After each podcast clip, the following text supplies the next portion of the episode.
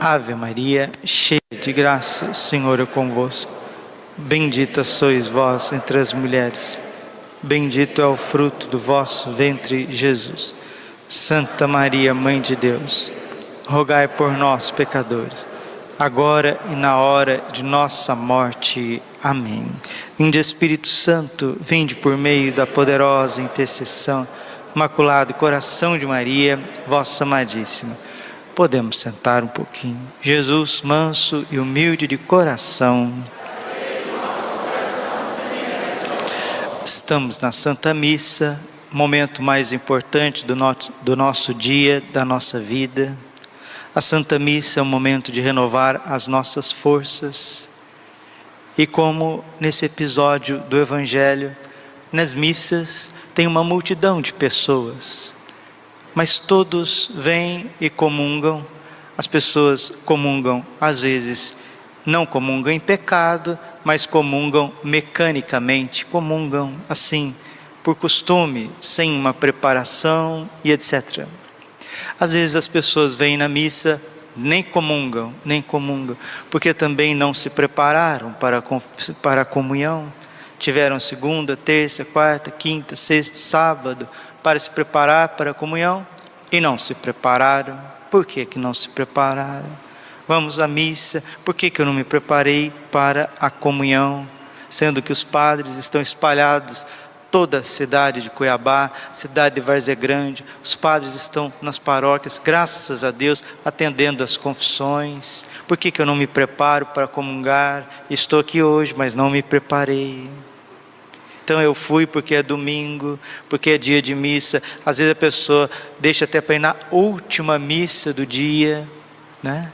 Aí vai a missa daquele jeito, só para dizer assim: ah, é, eu fui, eu fui.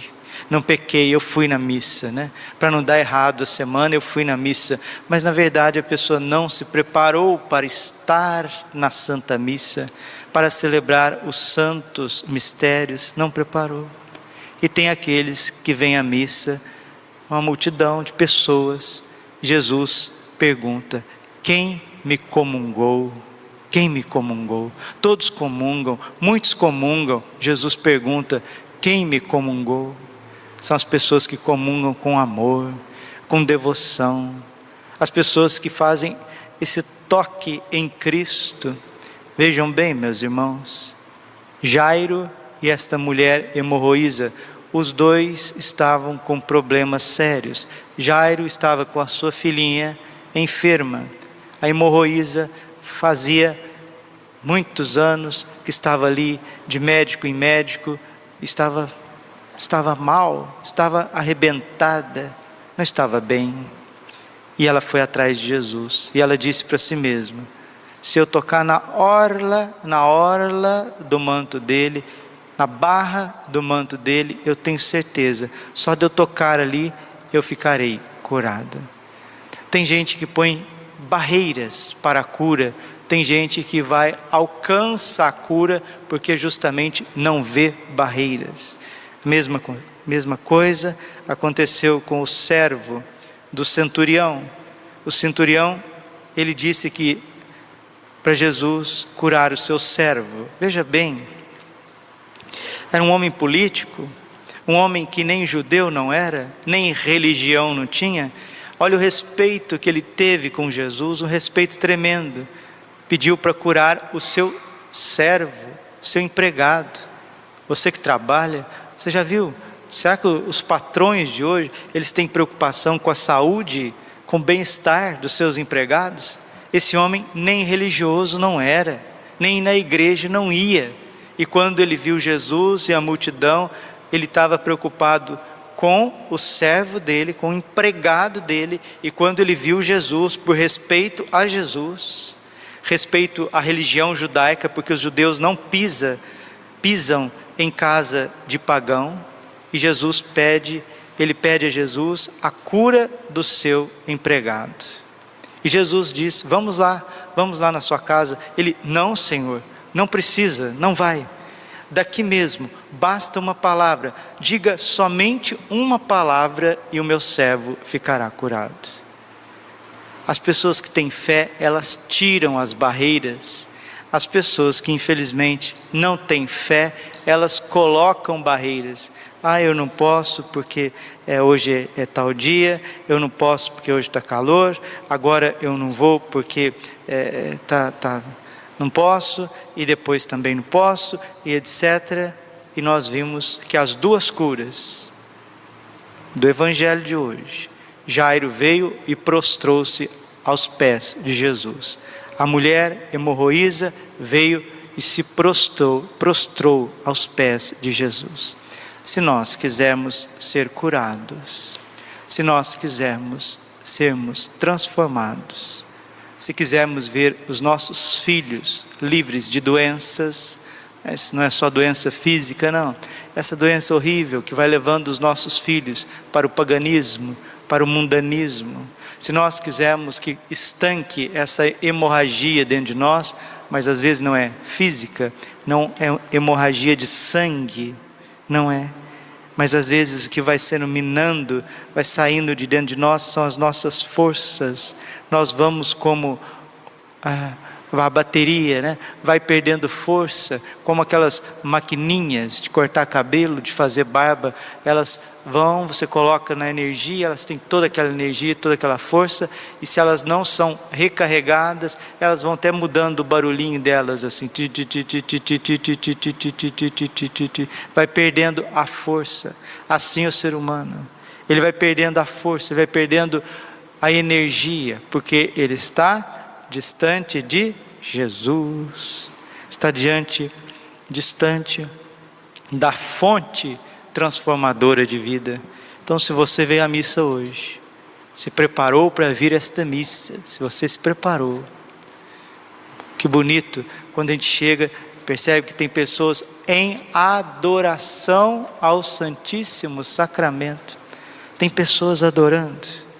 As pessoas que vieram antes estavam adorando, pode ter certeza, já estavam comungando Jesus com os olhos, desejando Jesus ardentemente no coração.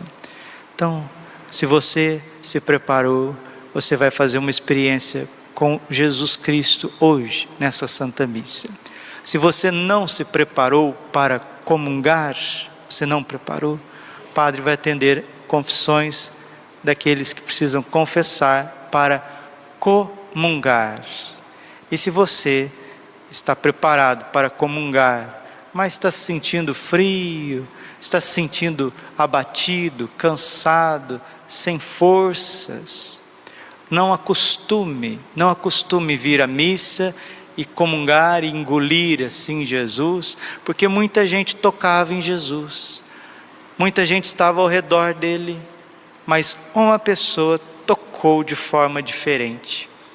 É isso que Jesus quer encontrar em nós: confiança. Nós não confiamos em Deus, nós colocamos limites para a ação de Deus, nós ficamos olhando demais para as pessoas, para as situações, nós ficamos analisando demais as coisas, e não é este o caminho. O caminho de Deus não é este. O caminho de Deus é a confiança, é o abandono. Ele vai renovar. O Senhor vai renovar. O Senhor vai derramar a sua graça, a sua misericórdia. Mas é preciso esse itinerário da cura, é preciso estar aos pés de Jesus. Muitas pessoas estavam ao lado de Jesus, mas quem prostrou diante de Jesus e viu a sua miséria e confiou foi tocado, foi transformado, foi curado. Vamos também nós dar prioridade ao Cristo Jesus no Santíssimo Sacramento.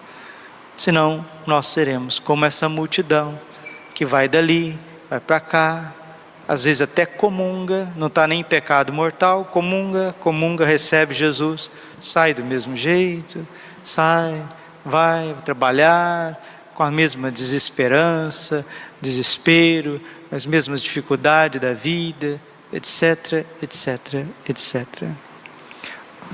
Vamos, Nossa Senhora, São José, nos auxilie a comungar com amor, e aqueles que não estão preparados para comungar, o padre vai atender a confissão para você poder comungar o corpo e sangue de Cristo. Deixar um pouquinho Deus fazer a parte dele. Né? Quando a gente faz, faz a nossa parte, Jesus faz a dele. Jairo fez a sua parte. A mulher fez a sua parte. Jesus faz a parte dele. Às vezes você está esperando só Jesus fazer a parte dele, porque você já fez a sua. Então vamos. Glória ao Pai, ao Filho, ao Espírito Santo, como era no princípio. Glória, Senhor.